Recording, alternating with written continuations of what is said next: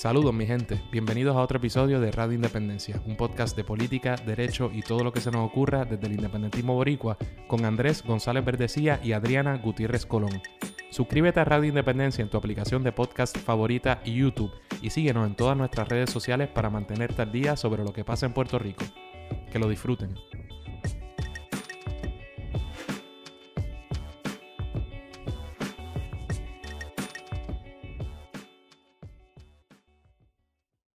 Saludos mi gente, bienvenidos a otro episodio de Radio Independencia. Como siempre con ustedes Andrés González Verdecía y Adriana Gutiérrez Colón, que es la que hay. Epa, epa, todo bien Andrés, ¿y tú? ¿Qué hay? Contento, llevamos tiempo sin grabar. Hace tiempo que no nos pasaba lo que nos pasó la semana pasada, pero sí. Hace más de, bueno, en todo el 2021 no habíamos, mínimo, no habíamos dejado de grabar una semana. Sí, seguro. ¿Cómo te sientes al respecto? Me siento, me, me siento curiosamente liberado, no, siento, no, me, no me siento tan, tan perseado como en ocasiones pasadas. Creo que... Es que hemos te- han han sido razones de Más peso y válidas, sí. No, así, no, no fue porque no quisiéramos, y mucho menos porque no hubiera cosas de las que hablar. Pero ya hablaremos qué pasó. De esas hay muchas De esas cosas que pasaron. Por eso digo, ya hablaremos de todo eso. Este, creo que desde noviembre, post elecciones, que nos cogimos obligados Ah. unas semanas, como dos semanas, algo así, Sí. es la... Yo creo que la última vez que estuvimos una semana sin publicar nada, ni siquiera, estoy casi seguro, ni siquiera durante el periodo eleccionario, ni la pandemia, ni nada, dejamos de, De grabar. de grabar. Así que, y que fuera por las circunstancias, obligados por la, la primera vez en... ¡Uh! Cosas que pasan. Cosas que pasan. Teníamos un programita ahí planeado. Hubo que posponerlo. Después tú tuviste eh, actividad política. Ah, Yo Juan, tuve un sí. cumpleaños de por medio. Después Monacillo. Sesión, exacto, se extendió la sesión, así que no se pudo, pero no se pudo. Pero bueno, ¿de qué vamos a hablar? Pues Corillo, hoy vamos a hablar en gran medida de todas esas cosas que nos impidieron grabar, particularmente la acción en la Asamblea Legislativa, la Casa de las Leyes, eh, porque parece un cierre de sesión, técnicamente, eh, eh, como ustedes saben, si escuchan este programa continuamente, el- la sesión ordinaria, la primera del año en la Asamblea Legislativa, culmina en junio y de ordinario el final de junio es cargado. No estamos a finales de junio just yet todavía, pero Ya empezamos. Eh, sí. empezamos. Ya empezó. Entonces, Empezó como que ese cierre de sesión empezó desde muy temprano en junio. Y vamos a hablar de eso. Vamos a hablar de lo que ha estado pasando en la legislatura. Vamos a hablar de... ¿De qué más? En el anejo. En el anejo, las personas que estén con nosotros en el anejo, tenemos, es que hay tanto tema, porque hay un chorro de cosas legislativas, que es lo que vamos a tocar aquí, cosas que no son legislativas, pero son importantes, algo que hizo Biden, algo que habíamos adelantado en un anejo anterior de, que, Ah, perdón, dale. de la hipocresía de Biden, o si iba a ser o no consecuente con lo que dijo de que hubiera paridad eh, en cuanto al seguro social suplementario y otros programas. Les había dicho que, que estaba el caso ante la Corte Suprema Federal, así que no es cuestión de bullshitear, sino actuar.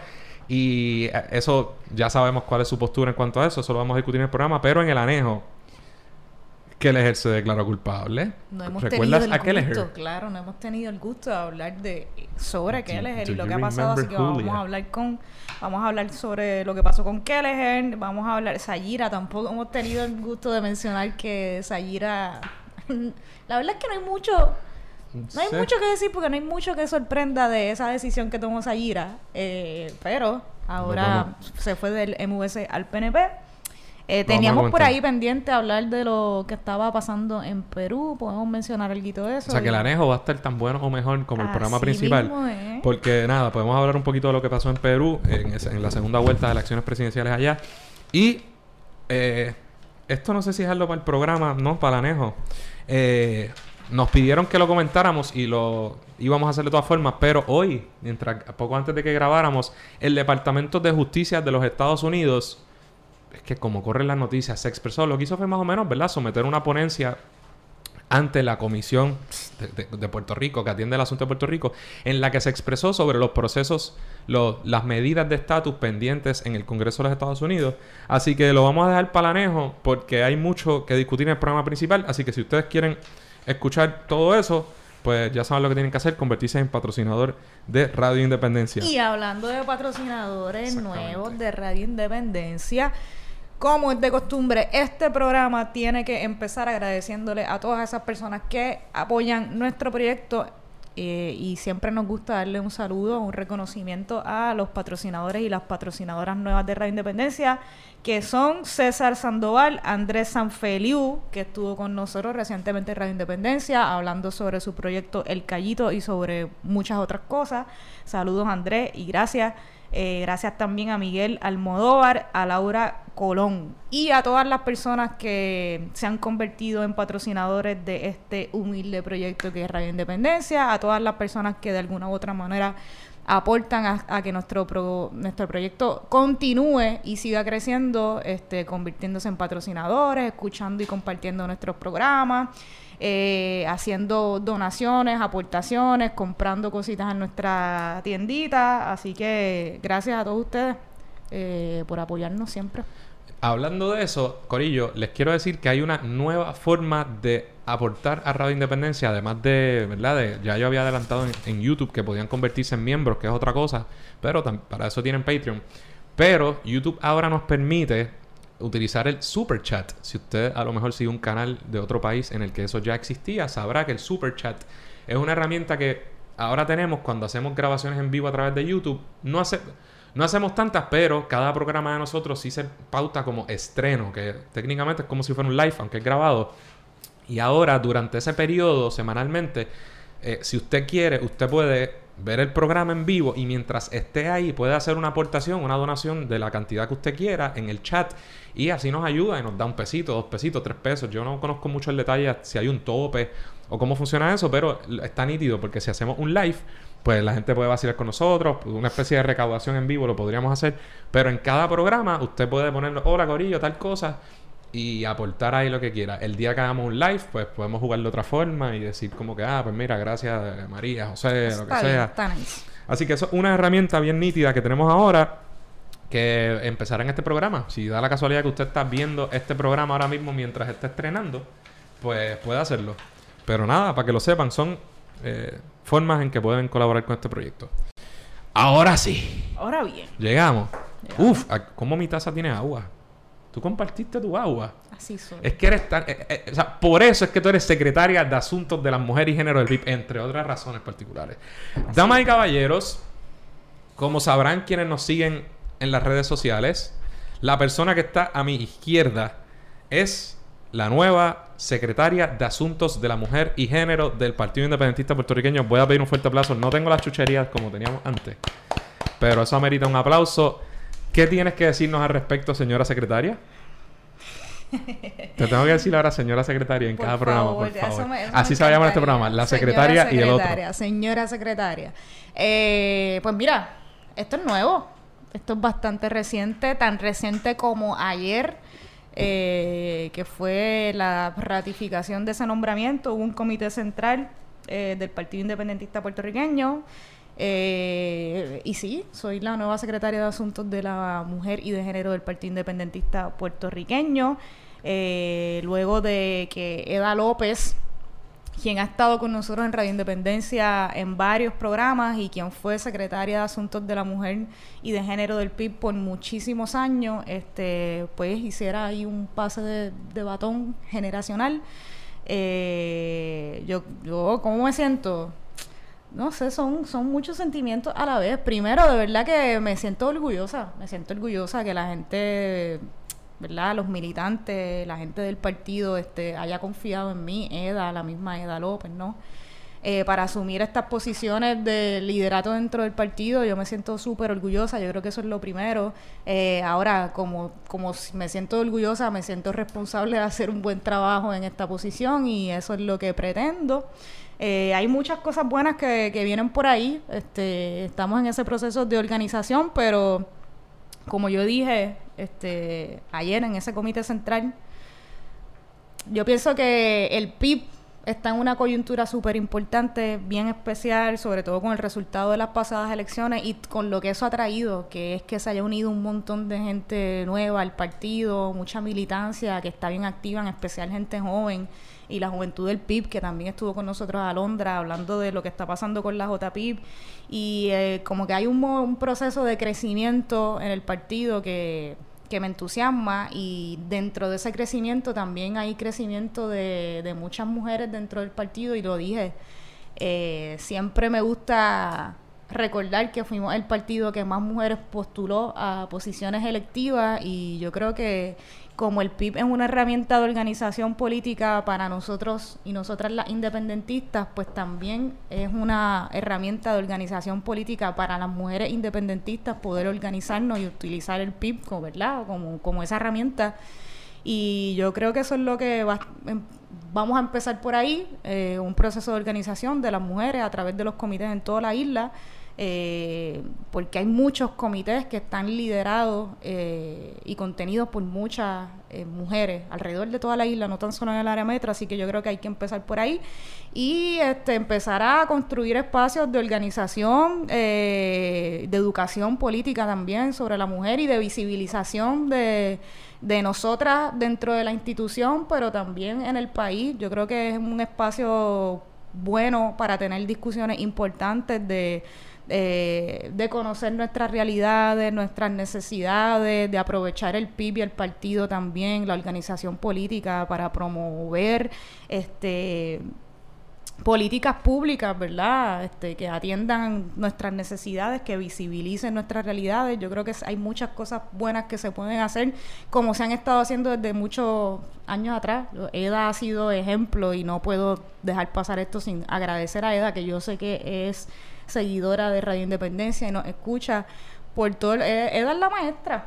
Eda sí que es la mamá de los pollitos. Eh, Eda es la jefa eh, y la maestra. Y para nosotras, para mí, como una mujer joven del PIB, desde que estoy militando más cercana, más cercana. desde que estoy militando de manera más cerca al PIB, Eda es esa figura que uno siempre ve dando dándolo todo y representando al partido en la calle. Siempre me gusta decirlo porque es bien importante el ejemplo que Eda de compromiso, de estar en la calle, de estar en las noticias, de estar en la radio, de estar en las vistas públicas, de estar asesorándonos eh, en la legislatura también con temas y con todo lo que tiene que ver con género y con la mujer, de haber visibilizado un montón de luchas de la presencia de la mujer en el PIB. Yo creo que Eda ha sido bien importante. Igual, eh, eh es un agradecimiento, un reconocimiento al trabajo que ha hecho y que seguirá haciendo, porque esto para nada es una despedida y yo, ¿verdad? No me hubiera atrevido a aceptar esta responsabilidad sin saber que Eda, ¿verdad? No, ¿verdad? Si, ¿verdad? Eda no estuviera ahí conmigo para, apoyarme en este proceso y en las cosas, los proyectos que vienen, yo no lo hubiera aceptado, pero sé como que ella y un montón de otras mujeres eh, más veteranas, más jóvenes del PIB, pues nos vamos a organizar para hacer este trabajo en conjunto, pues pues lo asumo, lo asumo con mucho gusto, pero con una responsabilidad bien grande, como lo es, pero, pero estoy entusiasmada por todas las cosas buenas que vienen por ahí y aprovecharé a Radio Independencia para informarla. Así que Radio Independencia puede tener un nuevo segmento de qué tiene la Secretaría de la Bueno, pues este después de decir yo lo que pienso de eso, vamos a hablar de que de lo que va a pasar con Radio Independencia y hay que hacer aquí un pacto de sangre de que eso no va a afectar las discusiones ni, ni nada de lo que va a pasar aquí.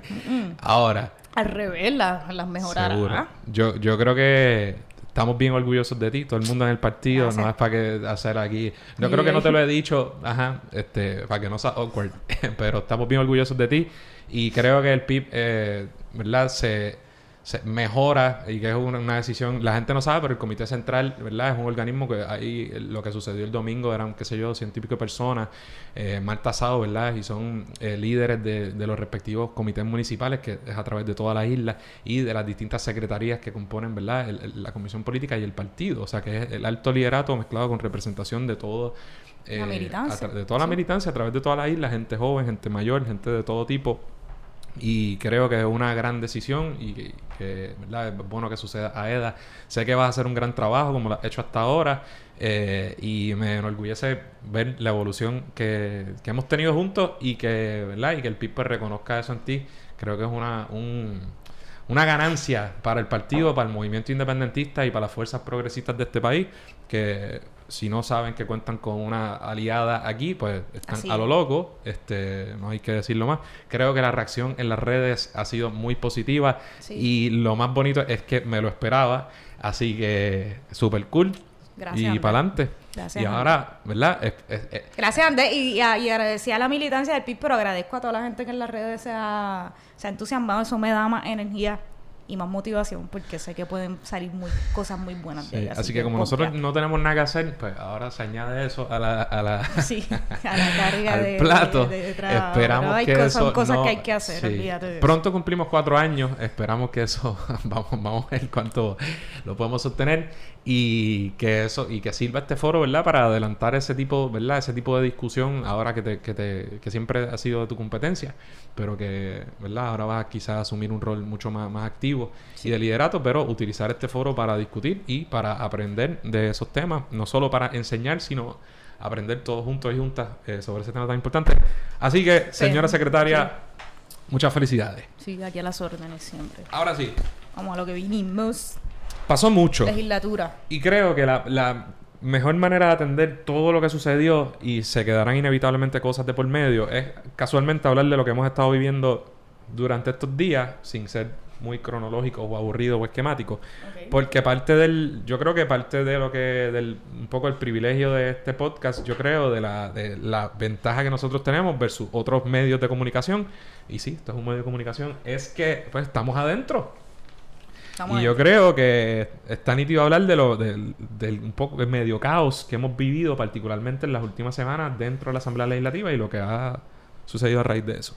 Bueno, como empezamos al principio, eh, hablando de, yo creo que para añadir cosas distintas de las discusiones que siempre tenemos sobre los cierres de sesión o sobre las dinámicas en la Asamblea Legislativa, yo creo que algo que es distinto en esta ocasión es eso que decíamos, que en al menos el cuatrienio anterior, tampoco es que llevamos una vida en la legislatura, pero en comparación con el cuatrienio anterior, liderado en la Asamblea Legislativa por el Partido Nuevo Progresista, pues lo que veíamos en estos cierres de sesiones siempre son un revolú, siempre lo decimos. Siempre dejan todo lo más importante, lo más controversial para atenderse en las últimas, no semanas, horas. Horas probablemente del cierre de, la sesión legislativa. O sea, que esto, esto es casi siempre el rush pasaba pues la última semana de junio, en este caso. Y ahora, pues, lo estamos viendo desde las primeras semanas de junio, algo que es distinto del cuatrienio anterior. Eh, claro que hay cosas por ahí que tienen que ver. Eh, la, la delegación del Partido Popular Democrático, yo no sé si en la Cámara y en el Senado, pero al menos en la Cámara de Representantes tienen un viaje esta semana a, a los States para A Washington. a Washington para para qué es para unos talleres Algo de, huracanes. de, de huracanes O sea, de Rico huracanes, reconstrucción, no o yo no sé qué cosa pero se van esta semana por lo que el sábado pasado fue un día de sesión raro porque es temprano en el mes de junio hubo sesión un sábado eh, y salimos eh, fue desde las 10 de la mañana hasta la medianoche más o menos Hasta la medianoche, ish, sí. Ajá. Entonces yo Em- creo que eso es algo distinto de la dinámica. Empezamos, sí. La, y entonces, hay muchas, ¿verdad? Vamos a discutir qué proyectos importantes se aprobaron o se atendieron y cuáles quedaron pendientes y vendrán por ahí antes de que culmine la sesión. Pero eh, también había sesión el, el, el jueves pasado. Había una sesión, ¿verdad? En que había pautado pues un- unos cuantos proyectos. ¿Y qué pasó? Eh, comenzó, pero antes de que se atendieran y se, se debatieran y se aprobaran finalmente algunas medidas importantes que vamos a discutir aquí, sabemos que hubo un apagón. Yo estaba en el hemiciclo en ese momento, cuando eh, de repente se apaga todo. Y Ángel Matos, portavoz del Partido Popular de la mayoría en la, en la, en la Cámara, gritó ahí medio chistoso. No le quedó mal, ¿ves? Gritó, ¡Gracias, Luma! Eso Sí. salió después recogido en la, en la prensa. Sí. Y claro, pensamos, pues nosotros al principio no sabíamos si era solo en el Capitolio eh, y de repente empezaron los chismes, nos dimos cuenta de que en efecto hubo un fuego bien grande en Monacillo y que, ¿verdad? Toda, mayormente el área metropolitana este, quedó totalmente sin luz, cosa a lo que ya estamos casi perfectamente acostumbrados. Ya, Sí. este... Sí, estamos acostumbrados, pero, pero fue un cabrón. apagón, fue un gran apagón. O Fue sea, fueron sí, sí, sí. creo que 900 mil personas que se quedaron sin luz eh, durante más o menos como cuánto, como 12 horas, más Depende. o Yo menos. estuve- porque yo estuve- yo llegué a las estuviste un poco 24, más. yo llegué a las Tú 24 horas más, sí. Pero que está, está cabrón que uno... Sí, se fue la luz. Ya es como que... Ay, pues, otra vez. se Otra fue vez. la- Sí, no es como que la reacción no es que habrá pasado. Bueno, sí, obviamente que habrá pasado, pero es como, ay, otra vez se fue la luz, apagón. ¿Cuánta? La reacción no es qué pasó, es cuál es la magnitud y cuánto probablemente va a tardar en regresar la luz. Pero sí, eso fue lo que pasó el jueves. Este... Inmediata, inmediatamente, ¿qué es, qué es lo que empieza? ¿Verdad? Los rumores. Todos sabemos el contexto particular que estamos viviendo. Eh, Todos sabemos, bien pompeado, mientras estamos grabando, alguien acaba de seguir a, a Adriana en Instagram No lo voy y se a decir No lo vamos a decir para no parecer groupie. A Así. lo mejor es otra persona que se llama. Por eso no vamos a decir el nombre, pero es una persona famosa. ¿No lo vamos a decir? Bueno, y, y no quieres hacer. Ay, Está no, bien. bicha, Es vale. alguien famoso, Adriana. Así estamos. Así, that's how, that's how Gracias, she rolls. Gracias, persona famosa. Este, pues lo que te decía, todo el mundo sabe lo que se está viviendo con, ¿verdad? Eh, A raíz del contrato de operación de distribución y transmisión de energía eléctrica en Puerto Rico entre Luma Energy y la Autoridad de Energía Eléctrica, ¿no? Momentos tensos, la entrada en vigor, lucha así entre ganó, todos sabemos. Y pues entonces los rumores de un posible sabotaje Eso no se hicieron esperar. Sí. Este, y, ¿verdad? Cuento largo, corto, los chismes por aquí, Jennifer González, Néstor Alonso, qué cojones, un tipo, un ex Acusado. representante acusado por dos, dos casos, dos cargos. Dos no cargos, un par de cargos federales. Federal, casi nada. El tipo, ¿sabes? Se atreve a, a- a decir que la UTIER no leyó su, el, eh, eh, The Art of War, el Sí. arte de la guerra. Sí, qué ridículo. Ya lo, pero Jennifer González también súper irresponsable porque no era ni, o sea, no era, er- eh, eran acusaciones, no era ni hay que investigar, era, era partiendo de la premisa de que fue un sabotaje por parte de la UTIER, punto, Sí, sí. de Jaramillo Y uno ahí, y qué de la UTIER. irresponsable. Hablar de sabotaje ahí. Vamos a esperar a ver. Sí, sí.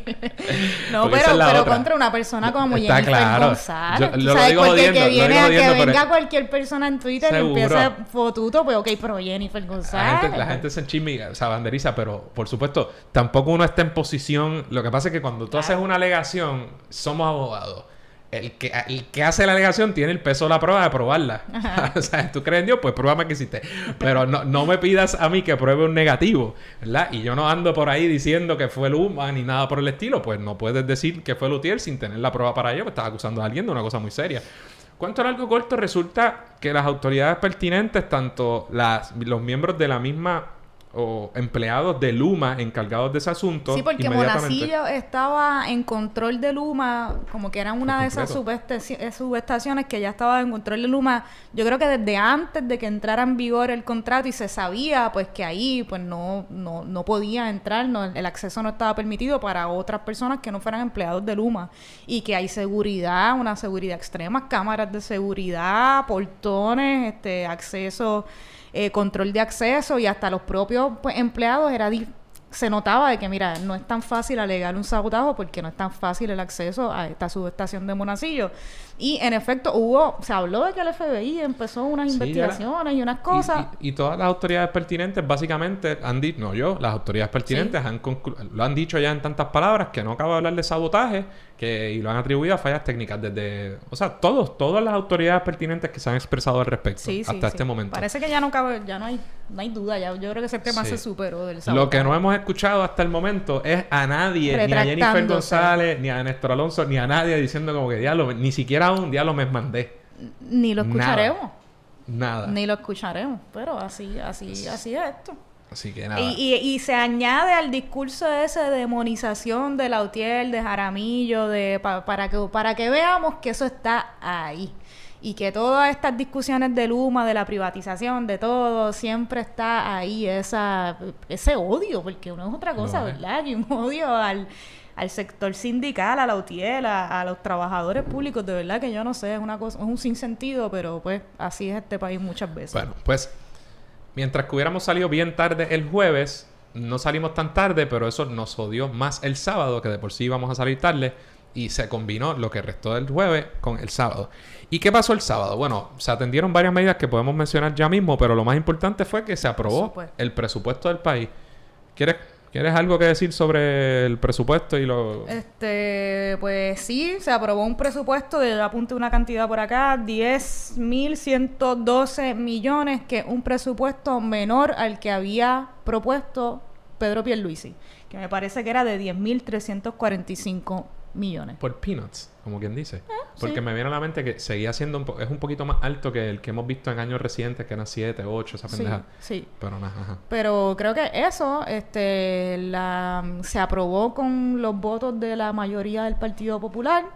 Eh, ¿Qué cosas se...? Pierluisi ya se ha expresado, sí, en contra, como que lo redujeron, en, ¿verdad? En detrimento del pueblo de Puerto Rico y no sé qué. Y ahora creo que la Junta de Control Fiscal todavía no se ha expresado sobre, Sí, y yo creo sobre que el presupuesto. El PPD estaba haciendo mucho alarde de que este iba a ser el primer presupuesto desde que empezó Promesa en ser certificado por la Junta y que todo el mundo de acuerdo, chijichija. Eh, y un poco, ¿verdad? Cabe analizar si eso es bueno o malo, si eso es así. Primero, ya vimos eh, ya vimos al gobernador quejarse, pero obviamente se van a quejar. Pero fue como quejarse un poco de que sí, llegamos al mismo número, pero ellos distribuyeron, quitaron aquí y hablaron de un dinero para Yupi que no sé dónde va a salir. Y, y dijo, entonces asignaron más millones para, para ellos en la legislatura. Bobería, pero no se estuvo quejando del número. Pero sí, supuestamente ha habido reuniones entre los comités, lo- entre los presidentes de la Comisión de Hacienda de cada Cámara, y supuestamente con el Ejecutivo también, eh, para esos acuerdos, y en particular con la Junta de Control Fiscal.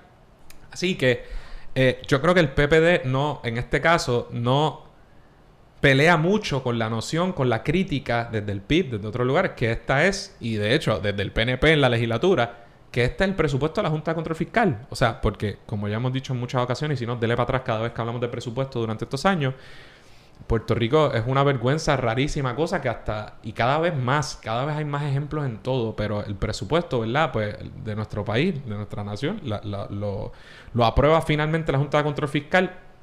eh, y pues los populares descansan en que este se va a aprobar eh, y que eh, hicieron un acto responsable, cosas que la Junta de Control Fiscal hasta el momento no ha, no ha dicho que vaya a suceder, pero parece que sí, porque de, de entrada parece que no. hubieran brincado si, O si por- fuera distinto también. O porque no, si, en la medida en que no te desvías, pues. Pero está cabrón el nivel de micromanagement Sí. al que hemos llegado, porque, o sea, ahora, fíjate que no es ni el englobado, Sí. sino ya estamos en la minucia que Sí. pasan todo. Y además que, que tú decías como que el, que el Popular, el Partido Popular aprobó un presupuesto que... ¿Cómo fue lo que acabas de decir? Justo o algo así como para, para la Junta de Control Fiscal que... Sí, o El- sea, el- el- lo, que lo que te quiero decir es que... sea, que que- ellos haciendo mucho alarde de que, de que complacieron a la Junta. Exacto, pues balanceado, voy. balanceado, pero, pero no, balanceado ajá, pero no me. El a- problema es que balanceado, claro, para el Partido Popular y el discurso que utiliza para decir, pues, y si te propusimos o a- aprobamos un presupuesto balanceado, ¿es balanceado para quién? Balanceado para lo que piensa la Junta de Control Fiscal que es balanceado, que ya sabemos lo que eso significa, o balanceado para cumplir con las necesidades del pueblo en estos momentos en los que vivimos, pues ya sabemos para dónde eh, ¿verdad? Cuáles son las prioridades del Partido Popular Democrático al aprobar un presupuesto balanceado que es para que la Junta de Control Fiscal no se moleste mucho y finalmente lo aprueba. Este, así que ya, yo creo que ya veremos lo que lo que está, lo que va, a pasar con el presupuesto. Este, que ahora va Pues, Ahora, la- o sea, recuerden que eh, esto, la, la, la Junta de Control Fiscal ya había emitido sus cartitas, ¿no?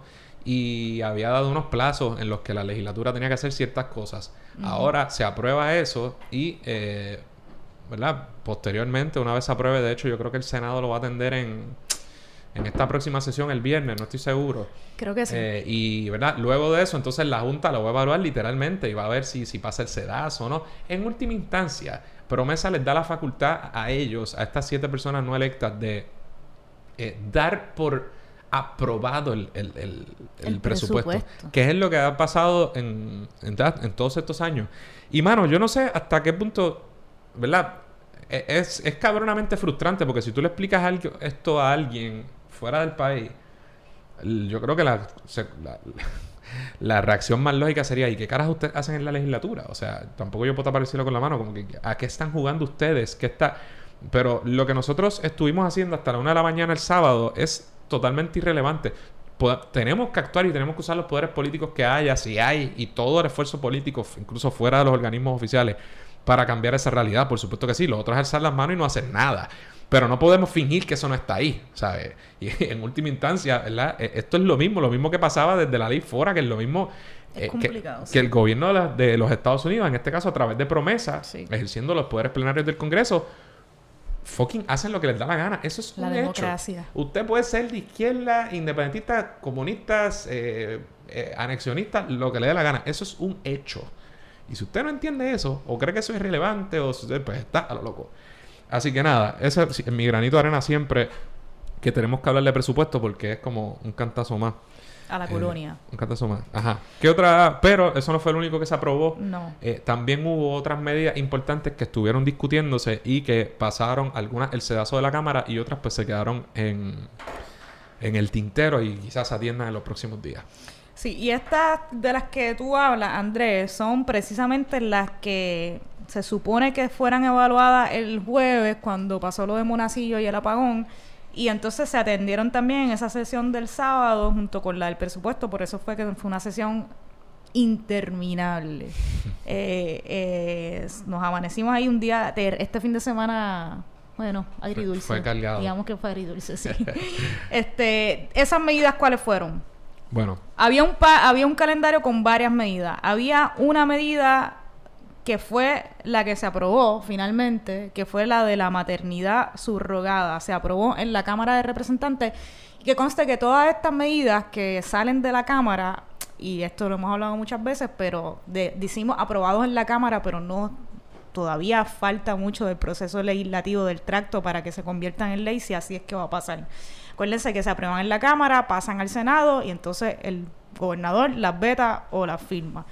Eh, pero se aprobó, este proyecto de maternidad subrogada que lo que hace es regularla. En el Código Civil se habla de maternidad subrogada, eh, pero no había una regulación, no había una ley todavía en Puerto Rico y todavía no la hay, no existe, eh, que regule eh, pues todo lo que tenga que ver con la maternidad subrogada que según la ley se define como el proceso por el cual una mujer gesta un embarazo sin estar vinculada al, al, al mismo. Así era. sí, bueno, ¿Verdad? caveat, porque la esta ley en particular, obviamente se aprobaron muchas más medidas. Vamos a escoger algunas Claro, medidas que para sí. nosotros pues son dignas de, de análisis o Sí. debate por distintas razones. Ah, y hay otras cosas que me voy a... Que, gra- dale. ento- entonces, en cuanto a lo de maternidad subrogada, eh, esta ley lo que hace, primero regula un tipo de maternidad subrogada, que hace la distinción entre lo que ellos llaman, yo no soy experto en esto, ¿no? Pero conforme a la ley, eh, la maternidad subrogada tradicional, y ah, por eso Adriana dijo que no esté vinculada genéticamente, porque esta ley solamente atiende a algo que se llama, según la ley, maternidad eh, subrogada eh, gestacional, Ajá. subrogación gestacional, Eso, que es cuando la, eh, la madre subro- la, ¿verdad? subrogada Ajá. no tiene combinación material genético con pues, el, No, óvulo eh, fecundado. sí, ¿no? es o fertilización in vitro o un gameto de al menos uno de los padres donados y otro por un que puede ser por un tercer desconocido o anónimo. Eso, Pero no tiene material dijeron, ¿de qué carajo no tiene material genético de la mujer que carga sencillo. el bebé. Esta ley, y, y entonces esto todo pasa por un proceso, ¿verdad? Se radica la medida, la, la- se presenta la medida, luego la comisión a la que se le asigne le puede hacer cambios al entillado, se hacen unos cambios, luego que luego a última hora enmiendas en sala de, la- de las mayorías que uno no sabe cuáles son, te las hacen, así que hay que tener mucho cuidado. Esto obviamente puede cambiar en el Senado, pero había dos o tres elementos interesantes. Uno es eso que hablamos, que por ejemplo, se viabilizaría el que, por ejemplo, eh, a mi esposo y yo queremos, ¿verdad? Que buscar esto, no queremos, no podemos tener hijos, pues, que, ah, Adriana, eso es una bebé. cosa importante, que puede ser que no puedas tener por alguna razón médica el, el hijo, que no, que no, que no puedas o que no quieras. Uno de los problemas iniciales de la medida, en mi opinión, era que decía que era cuando no pudiera. Y yo dije, pero por una de las cosas que más me llamaron la atención, yo dije, ¿cómo que no pudiera? Y si quiero hacerlo, porque hay muy distintas razones, más allá de la cuestión médica, Claro. que pueden llevarme a optar por esta vía. O si Y- son pero dos- eso se cambió en el camino. se de- de. Claro, Claro, pero por y- ejemplo. y- y- sí, pero y, y porque ejemplo. sí, o un- yo Claro. uso este ejemplo de una atleta que a lo Pero mejor esta que es la más obvia, Claro.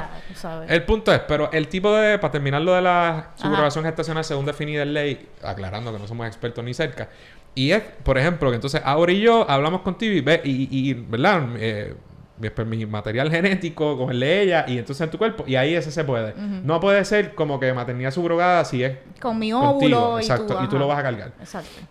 Nada, ahí resumido. Pero otras cosas que a Y mí... la gente ahí, igual. Ah, sí, este, a lo mejor dijimos un disparate, pero eso, eso es una de las Por cosas. ahí va la cosa. Un- un- una cosa que a mí me llamaba mucho la atención de esta medida es que inicialmente también hablaba de ga- gast- eh, gastos, que, la, digámosle en la cargadora, que nadie se me enchisme, la subrogada. y que supuest- al principio la única remuneración que podía tener era gastos, eh, costos, co- costas y según definido y otros gastos ahí. Y yo decía, pero ¿por qué no puede obtener un salario? Y hay todos unos debates y que es, ¿verdad? Distintos temas, pero a mí me parece extraño. Eso abre la puerta a decir quiénes van a tener la facultad, la voluntad, el tiempo, los recursos para hacer algo de esto, de algo que estamos viabilizando mediante ley porque lo entendemos como algo bueno socialmente. Eh, en el camino se añadió un lenguaje que decía y cualquier otra remuneración, lo cual a mi entender claramente hubieran permitido eso, ¿verdad? Una remuneración, un salario, algo... Eh, gente dijo que claramente eso era necesario, otra gente dijo que no.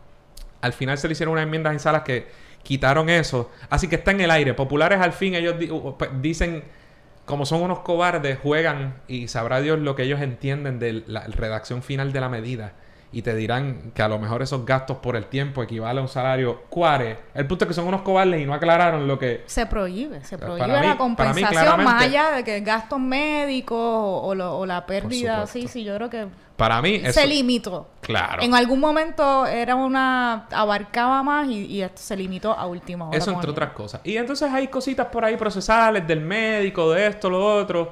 Y pues lo que hay que ver, además no, yo no entiendo ni social, legal, ni médicamente por qué atender esto únicamente a lo que se llama la subrogación gestacional. Porque ellos dijeron no, porque a la tradicional que se rija por el Código Civil me pareció una tontería. Pero el análisis es, es mejor esto que lo que hay ahora, que es no tener nada. Pues, ¿verdad? Yo creo que sí. Yo creo que... Es un buen primer paso. Claro. Salvo que haya cosas, ¿verdad? Que, ah, esto es intolerable, esto que le den para atrás algún asunto o algo que no entendemos que se nos está yendo. Me parece que, en principio, por supuesto, es una buena medida y por eso, ¿verdad? En general, la gente le votó Y que conste, y vuelvo, que esto pasa al Senado y podría pasar que se apruebe o no, tal cual, pero puede pasar que allá se le hagan enmiendas y que tenga que devolverse para entonces en la Cámara concurrir con esas enmiendas, que es una posibilidad que no veo muy lejos este, que eso pueda pasar y que se quizás vamos a ver cuál es el resultado final, pero sí, y, como tú decías, haciendo esa aclaración de que a lo mejor hay cosas técnicas en el proceso que, que nosotros tampoco las entendemos, pero es un proyecto que se está evaluando, se aprobó en la Cámara, pasa al Senado y vamos a ver qué pasa. Ok. Otra, otra. medida que quedó, entonces, esa de las que yo quería atender, esa fue la única así que se aprobó más allá del presupuesto que me llamó mucho la atención. Sí. Pero hubo otras que, se, iban a atender y que no se atendieron, no sé, exacto, no fueron derrotadas, sino que no se atendieron. ¿Puedes hablar de esa de...? Sí, hay una, este, para enmendar la ley de la reforma educativa, la ley de educación, para añadir en el currículo eh, la educación, ahora es con equidad de género.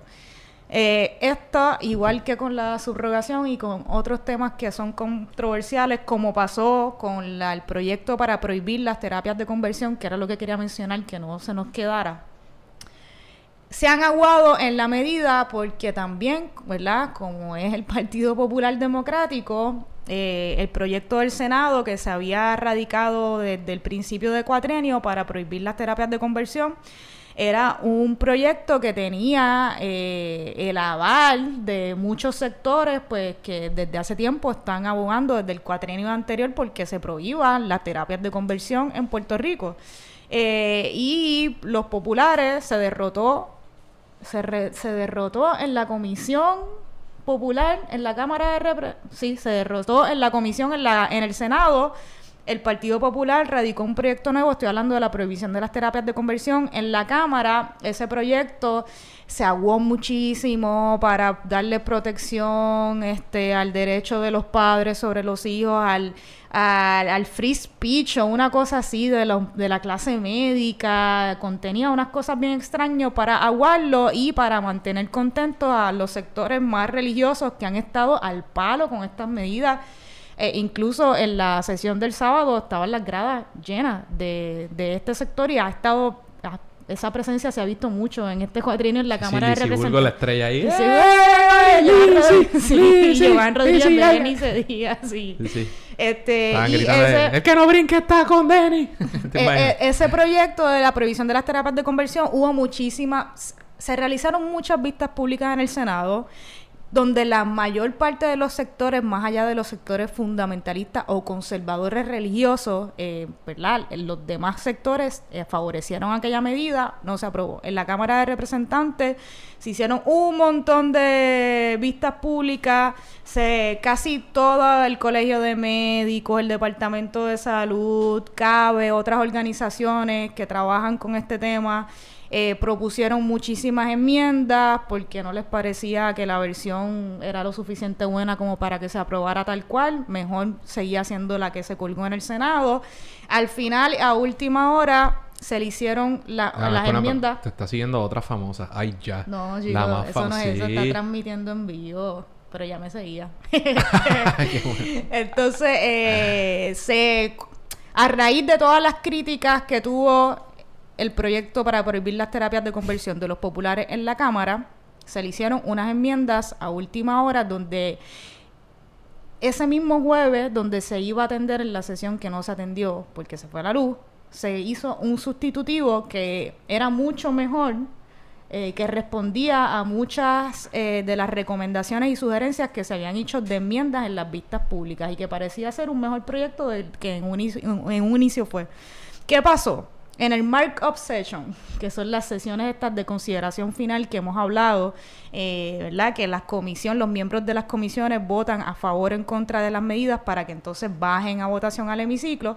Pues en esa sesión de consideración final, en la comisión que atendía esta medida, el representante Luis Raúl Torres la retiró porque dijeron, ah, no, pero me hiciste un sustitutivo del proyecto y esto no le va a gustar a los sectores eh, conservadores, así que la voy a retirar. Así que se colgó en la comisión, al igual que pasó en el Senado, lamentablemente, increíblemente, otra vez este proyecto para prohibir las terapias de conversión. Bueno. Pero, en otros temas, había un proyecto por ahí de Lizzie Burgos para prohibir las terapias hormonales que también se colgó en la, mu- en la, en la, en la comisión, así que, pues, Así que dignidad está ahí haciendo, molestando con Está temas, molestando, está molestando. ¿Y Bueno. qué pasó? Lo que te iba a decir, volvemos. El de equidad de género se aguó también, antes era perspectiva de género, se le hicieron enmiendas, se convirtió en equidad de género y luego en, en el hemiciclo se le hicieron otras enmiendas en salas para ponerlo todavía más aguado y era algo así como que esto nada, que conste que esto nada que tiene que ver con ni se acercará a la discusión de la educación sexual también para mantener eh, controlado, bajo control al sector conservador. Así que... O sea, a- enseñar de sexo es malo. Ajá, la sexualidad es mala, no, no se puede hablar de equidad, no tiene que ver nada con sexualidad, eso es lo que dice el proyecto de ley y todavía peor decía, cuando se establezca ese currículo de equidad de género, que lo cambiaron de, a- de perspectiva equidad por el miedo que le tienen aquí la gente y la tergiversación de conceptos. Yo que no tengo, Eh, o sea, en fundamento no sé cuál es, ¿verdad? ¿Qué, la qué es lo que está perspectiva detrás es de ello? para buscar la equidad. Claro, pero tampoco tengo problemas con el término equidad de género. No, no, O sea, tampoco, pero- tampoco, pero eh, a mí Sí, lo sí, que me molesta es ¿para que la... ¿Cuál, cuál es que- que- Pues, ah, exacto. sí, Ese es el problema. Y además, que de malo tiene la perspectiva, es la cosa bien, esta, la, la locura. Eh, y dejarse de llevar, tú sabes, ah, pues como los sectores piensan que la perspectiva es ideología de género, whatever that sea, pues entonces vamos a contar, vamos a complacer a- al sector. Pero ¿y que ellos... El punto es que se prohíbe esto de la sexualidad y también se dice cuando el Departamento de Educación redacte o cree este currículo, entonces lo tendrán que enviar a la Asamblea Legislativa para que nosotros lo evaluemos y digamos si sí o si no, pero a cuenta de qué, si es el Departamento de Educación la gente que tiene el La Asamblea conocimiento. Legislativa pasando... Ajá, juicio O sea, sobre que no lo le- que el Departamento de, de- de Educación determine que deba ser el currículo de equidad de género. Ay, Lizzy. Y los populares. Entonces, Gente, pero el- estos son los populares. los populares. A mí que, ay, que- que no se me confundan. Atribuyan culpa. Sí, echen culpa. Atribuyan responsabilidades. a, porque es que. a quien, a ¿quién tiene la mayoría de.? Así es. Y eso es lo que pasó. El punto es que este proyecto de currículo con equidad de género no se llegó a atender. O sea, que está pendiente. Pues yo creo que hay que darle un break al corillo con tanto proyecto porque se me van a... ¿Te acuerdas? El, el- creo que un historiador o algo que es loco con el, con el podcast que dijo que le gustaba, pero cuando nos dejamos muy legal nos perdía. Ah, pero es para que estén al tanto de lo que está pasando Mira, ahí en la Asamblea Yo, Legislativa. pues, va- también quería mencionar una porque hay una bien importante eh, que cuento largo corto esto es digno para esto para después pero en Puerto Rico a raíz de todos los cantazos que ha cogido la clase obrera y la, la organización sindical en este país particularmente en el sector en los dos pero en el sector público ¿verdad? Primero, y con la ley 7 cuando votaron a medio mundo, luego con la ley 66 de los populares, que congeló un montón de convenios y jodió las pensiones a medio mundo. Eh, luego con la ley 3, eh, ¿verdad? Posteriormente una que era la ley 3, que básicamente extendió esa congelación. Eh, ha sido jodido eh, a la clase obrera, particularmente en el sector privado y a la negociación colectiva. Pues ahora los populares tienen una medida que busca digamos, ¿verdad? Que otra vez los, los las uniones, ¿verdad? De los empleados públicos, que lo que tienen un, un, derecho estatutario a través de la ley 45 de organizarse colectivamente, ¿verdad? Eh, y lo que busca es un poco eh, volver a permitir que esos empleados puedan negociar colectivamente con el gobierno que por supuesto y, y, y, mientras eso sucede extender los convenios colectivos actuales ¿por qué? porque si no se extiende entonces quedarían sin, en, sin vigor pronto por el paso del tiempo por esa ley 3 que había dicho anteriormente que los congelaba hasta cierto tiempo y pues quedarían desprotegidos pero ¿qué pasa? eso está santo y bueno extiende los convenios colectivos, permite la negociación colectiva, por supuesto que es un derecho constitucional en el, sector privado y debería ser un derecho constitucional de todos los empleados. Pero ¿qué pasa? Le han metido una frase que es que estos populares, ellos jactándose de verdad de lo que están eh, favoreciendo a la clase obrera y le meten una cláusula que pretende que mientras se negocia colectivamente no pueda haber elecciones sindicales. Piense, ¿verdad? En la, en la, eh, el término legal es en las unidades apropiadas, no, pero es en los distintos departamentos de, esa, de ese gobierno central. Por ejemplo, y no estoy diciendo que lo hayan hecho por esto, pero por ejemplo, se extiende el convenio colectivo de los, de los maestros del sistema de educación pública, pero mientras eso sucede, se seguirá negociando, no podrá haber elecciones y se seguirá negociando con el representante exclusivo de ese grupo de trabajadores, que en este caso es la Asociación de Maestros. No quiero pensar, por poner un solo ejemplo, que tiene que ver con que quieren impedir elecciones sindicales para que otros sindicatos, por ejemplo, la Federación de, Muestras, de Maestros, puedan retar esa, ¿verdad? a esa unión. Que han Digo conseguido yo. un montón de firmas. Claro, pero wey. hipotéticamente así no tiene es. nada que ver con eso. Pero así aplicaría a todas las, iba a decir industrias, pero ¿verdad? A todos los sectores de, ¿verdad? Donde pueda haber sindicalización de empleados públicos. O sea que mientras estos hacen vistas públicas eh, y se jactan de que, mira, como estamos, ¿verdad? Derechos de los trabajadores, te meten una oración que parece como una cosita más y el presidente de la comisión cuando sí, se si lo tiran duermes, en cara. como que si te duermes. Y sí. entonces te tiran, el, el, cuando se lo, los, los sindicalistas que saben, se lo tiran en la cara y se lo dicen. Entonces dice, ay, pero, pero ¿por qué te ofendes si esto es la primera vista, cabrón? Tú sabes lo que estás haciendo. O sea que tú, ajá, o sea que tú prefieres que este proyecto de ley no se apruebe que, para que tenga esa oración. Qué bravo. Sí. Así que nada, y yo creo que con eso podemos dejar algunos de los proyectitos, aunque yo sé que tú quieres hablar de la ley de pica. hay una ley, hay una... Tú sabes que yo no tenía muy claro... ¿Qué? Yo he jugado pica. ¿Tú has jugado pica, Andrés? Yo no he jugado pica. ¿Qué? Es más, yo no he jugado ¿Tu pica. vida? Yo no he jugado pica. Explica a la gente joven. Yo te aseguro que Alondra no sabe lo que es pica. Una pica es... Diablo, ¿cómo yo explico esto? Voy a estar súper guía, súper guía. los caballitos, Ah, la- la ruleta- caballitos, la ruleta de los caballitos. caballo. Cuando uno va a las fiestas patronales hay como una cosa de madera ¿Y qué bien grande.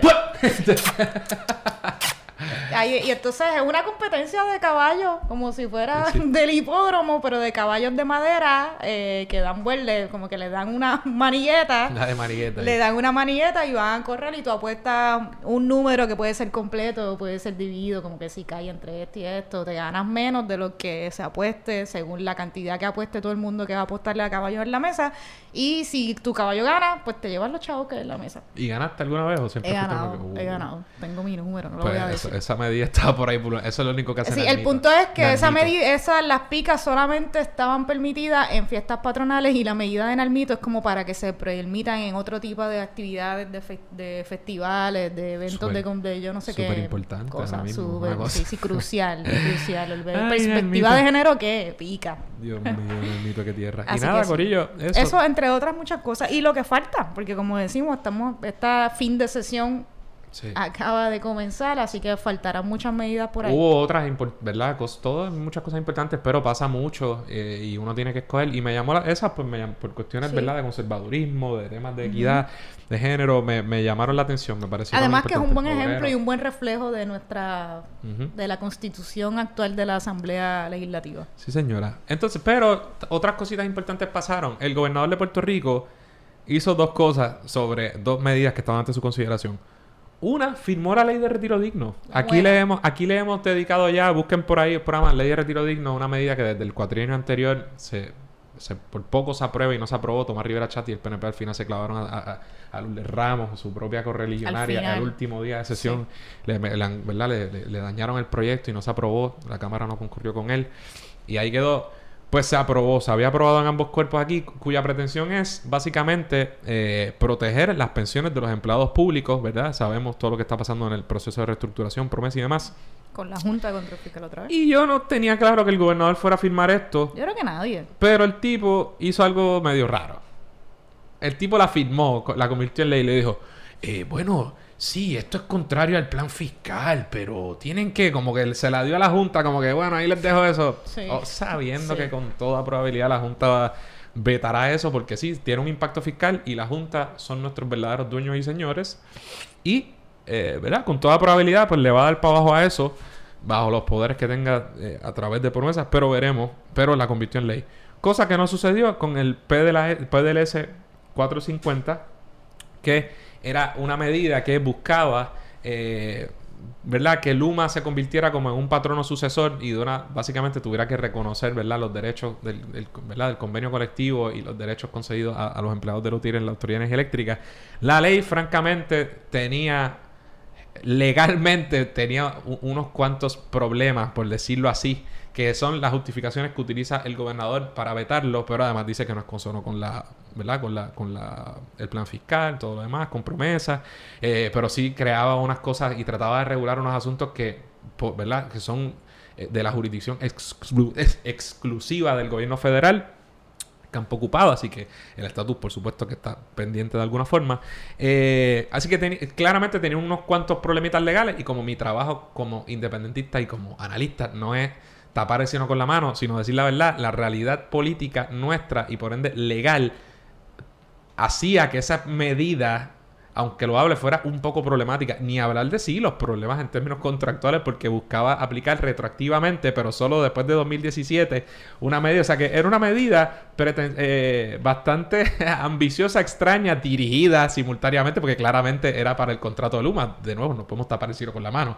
Eh, y, esa, medida, pues el gobernador la vetó chiste y la, la única razón por la que yo creo que amerita discusión en este podcast es que cuando esa medida se aprueba, el PNP, chistosísimo, PNP que acaba de, que, que aprobó Luma, que viabilizó esto, que puso en marcha todo esto, pues ahora cuando ¿verdad? la cosa está como está, toda la Asamblea Legislativa votó a favor del PDLS 450, incluidos los PNP. Y ahora en la discusión del veto dijeron, cuando la vetaron, no nos vamos a ir por encima del veto del gobernador. Lo cual denota el, el- el nivel de payasada, de, de, de- Sí. de cinismo, de, de hipocresía de nuestra Sí. política en general.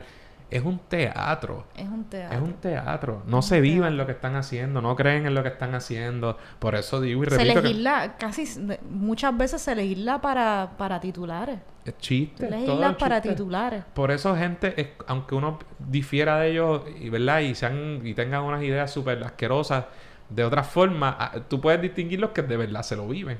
Por ejemplo, evidentemente una Lizzie Bulgo y Joan Rodríguez Bebe, esa gente se vive la- la- las cosas que están diciendo, a pesar de que yo no esté de acuerdo con ella. Pero esta partida de gente ni votan a lo loco, A como, lo como loco. les da la gana y por las razones más estúpidas del mundo. Así es. O para ellos las más lógicas, que es el billete. Este tema es tuyo, Andrés. Así que nada, estamos llegando a la hora y es un buen momento para un bono, pero, pero, pero. ¿Vamos a hablar de esto ahora? ¿O quieres hablar O lo del- dejamos para. Sí, vamos a dejarlo para el bono. ¿Para el mono o para Nejo? Para Anejo. Ah, para pues. Anejo. Así que. Si quieren las- saber. Exacto. la- eh, lo- ¿De qué estamos hablando? Bueno, de la más reciente decisión o acción de Biden en torno al seguro social suplementario. Eh, eso lo vamos a dejar para Anejo. Pero es un hipócrita. Ahí está. Eso, eso es todo. Así que nos sigan en el, en el Anejo, Corillo, porque hay muchísimos temas que son tan buenos como los que discutimos ahora. Si te gusta todo lo relacionado a la cultura popular, pero quisieras que su análisis trascendiera la típica reseña de la semana, te invito a que escuches Desmenuzando. Cada mes, la artista Rosa Colón y este servidor Mario Alegre Femenías seleccionamos un tema relacionado al cine, los cómics, la televisión o la literatura y lo desmenuzamos a través de varios episodios, además de discutir los más recientes estrenos y noticias de cada medio. Suscríbete a Desmenuzando en tu app de podcast favorito. Y tenemos siete minutos para hablar del bono. Ah, yes. ¿Qué tenemos por ahí? ¿Cómo estuvo tu cumpleaños? ¿Qué hiciste? Mi cumpleaños. Uh, No habíamos hablado de eso. Yo, mi cumpleaños. ah. Decimos tu edad. Claro, tengo 32 años, una bebé. Mira, el otro día estábamos en una actividad, antes de hablar del cumpleaños, tiene que ver. un foro con Juan Dalmau eh, y la juventud del PIB. Este, entonces una de las muchachas de la juventud me dice, estábamos hablando de eso, del cumpleaños, ¿qué edad ustedes tienen? Me estaban diciendo y me dice, pues yo tengo 18 creo, yo no sé cuántos años. Eh, yo tengo 32, o sea, yo, yo, Adriana Gutiérrez, tengo 32 años recién cumplidos, recién cumplidos. Y me dice, ah, mami tiene 34. Y yo, ¡Oh, dolor, dolor! Y ahora ya se va a reír cuando escuche voy a este programa. Sí, yo estoy, sí, ya, ya yo estoy cayendo en tiempo de que no soy... Sí, sí, que tú eres tú. bueno, yo tengo 34. O sea, yo tengo la edad de la mamá de la compa. Estamos, es que estamos. ¡Oh, dolor! dolor. O sea que estamos a. Estamos a poco, ay, ya, y la gente que está escuchando esto, que son sí. de la, Los viejos, los viejos allá, claro, estos cabrones y sus complejos estúpidos. Sí, es verdad que no. Así. Pero por otro lado, viene Alondra aquí a, montarnos la. Estamos súper bien. Andrés. Yo, sí, yo estoy en mi apogeo. ¿Cuál es Estamos el cantante? en nuestro apogeo. Estoy en mi pick como Bad Bunny. Estamos en nuestro pick. Mira, en mi cumpleaños, ¿qué hice? Tuve una fiestecita con mi hermana. Acuérdate que yo no sé si lo mencioné, pero nosotros cumplimos 5, 6, 7, sí lo mencioné, así que... Y ahora el 8, mi esposo. Y ahora el 8, así que como que aprovechamos y estuvimos los cuatro hermanos, porque el otro, que está fuera del corillo del cumple, de, de la racha de cumpleaños... del periodo, de, el mating period. Así es. Del eh, periodo de apareamiento Ese se salió, pero estuvimos ahí los hermanos, lo pasamos un buen día. Hicimos barbecue, pasamos... Una fiestecita interesante. Digo... Mira, ¿no viste la pelea de... Le ibas... Querías que le partieran la cara a Mayweather. Ah, perdón, a Logan Paul. Lo dije. Y, como que le ganaron, pero no, no le partieron la cara. es una exhibición, eso es un, fraude. Yo no la vi. Un empate fake, le dieron una pelita supuestamente a Logan Paul, yo no la vi. Yo no la vi tampoco. Pero el tipo sobrevivió en el sentido de que no lo mataron, pero una pelea de verdad, este tipo no iba a No lo mataron y como que no lo... Yo no lo vi... Mayweather ni siquiera iba a tener muchas ganas de noquearlo. Mayweather no pelea. No, ah, pero lo llenaron de dedo. Y Mayweather no noquea a nadie igual, pero... Y el tipo estaba grande comparado con Mayweather, pero no... No sufrió como es una Como queríamos. Pero se hicieron un billetal, este, así que allá la gente que paga por ese, esa vaina de exhibición. Y hablando del foro con Juan Dalmau, dense la vuelta, yo creo que eso está live por ahí en algún Facebook, en el Facebook de Juan Dalmau. Hubo un foro la semana pasada, Patria Nueva con Juan Dalmau, Adriana Gutiérrez Colón. Hablamos de... Secretaria de Asuntos de la Mujer y Género del PIB. es. Este, estuvimos hablando estuvo, interesante porque fue como que es Padre Nueva y fueron Yo lo vi, preguntas y dudas básicas de la independencia. Y yo creo que estuvo bien. ¿Qué es la independencia? ¿Qué va a pasar con el seguro social, los fondos federales? Este, y ese tipo de cosas. Estuvo, estuvo interesante. Dense la vuelta por Facebook, que debe estar por ahí. ¿Qué más, Andrés? Mal, más, este, no, no has empezado Loki. No has empezado Loki. no puedes hablar. La nueva serie de Marvel. Es muy rápido para los spoilers. Dicen que está buena. Andrés dice que está buena y he visto como que... Creo que el primer episodio me... ¿Cuándo sale? Me gustó. Los miércoles. Okay. Sale los miércoles un episodio de Disney clásico, Disney Plus, una vez a la semana.